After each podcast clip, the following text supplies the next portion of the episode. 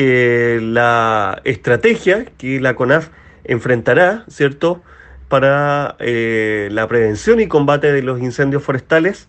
eh, focalizando ciertos sectores y entregando también las recomendaciones para la prevención de los incendios forestales, destacando entre ellas la silvicultura preventiva, es decir, el manejo de el arbolado y la vegetación cercana a la zona de las viviendas, modificación y ordenamiento del territorio, la eliminación de la vegetación viva o muerta y, como lo señalaba, manejo de combustibles. Por otra parte, eh, para finalizar, se entregaron desde el punto de vista del combustible el diagnóstico de eh, daño y peligro de incendios forestales para esta presente temporada que se avecina,